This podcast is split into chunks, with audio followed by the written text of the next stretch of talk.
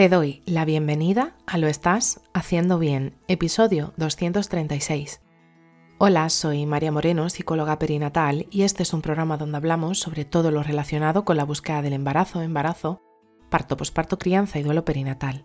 Tu espacio donde aprender y crecer juntas, pero sobre todo recordarnos que lo estamos haciendo bien. Como ya sabes, en mariamorenoperinatal.com estoy a tu disposición para trabajar juntas las herramientas que necesites, desde tu búsqueda del embarazo hasta la crianza. Además, si has sufrido una pérdida, no estás sola. Estoy aquí para ayudarte a avanzar desde ese sufrimiento hacia el agradecido recuerdo. Hoy es lunes 6 de marzo de 2023 y vamos a hablar sobre el fallo ovárico precoz y cómo influye en tu fertilidad. Como hemos visto en otros episodios del programa, la reserva ovárica de la mujer es limitada, ya que al nacer ya contamos con esa reserva.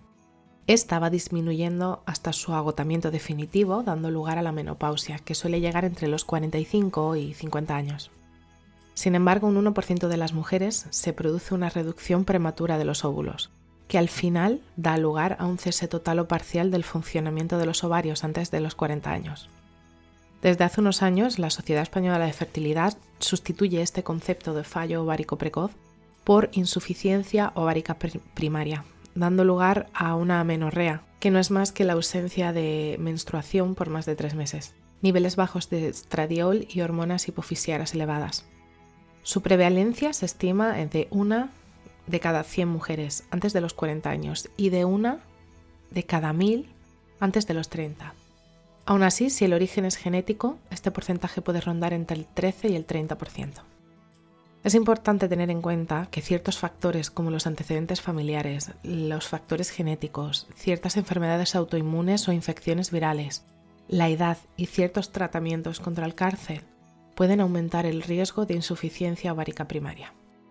En la mayoría de los casos, el fallo ovárico prematuro ocurre en aproximadamente el 90% de los casos por razones desconocidas pero los estudios la relacionan con problemas con el folículo, esa pequeña bolsa en el ovario donde crecen y maduran los óvulos. Si los folículos no funcionan correctamente o no funcionan directamente, no se producen los óvulos y se produce una insuficiencia ovárica prematura. Para diagnosticar esta enfermedad es importante considerar el historial médico de cada una de nosotras para ver si hay antecedentes familiares. Se requerirá también un análisis de sangre y una ecografía hacia la zona pélvica. El análisis muestra el nivel de ciertas hormonas y se utiliza una ecografía para analizar la presencia o el volumen de folículos en los ovarios.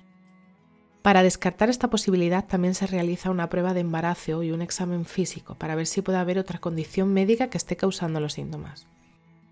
El síntoma principal es la ausencia de menstruación o menstruación irregular, otros síntomas también pueden parecerse a los de la menopausia normal, como los sofocos, sequedad vaginal, irritabilidad, dolor durante las relaciones sexuales o incluso la disminución de la libido, sudares nocturnos o dificultad para concentrarse.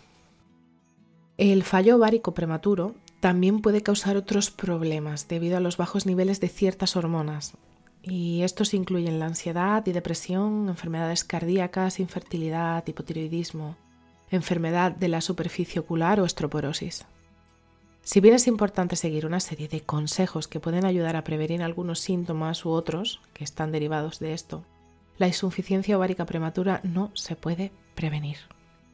El tratamiento de la insuficiencia ovárica prematura no existe, ya que no hay ningún tratamiento que se haya comprobado que sea eficaz para que los ovarios vuelvan a funcionar normalmente. Sin embargo, hay ciertos tratamientos disponibles para tratar algunos de los síntomas y condiciones que puedas estar experimentando. Lo más difícil de aceptar las mujeres que tienen insuficiencia ovárica prematura es la dificultad de tener hijos. Cuando es espontánea y tiene un cariotipo normal, los ovarios pueden mostrar cierta actividad.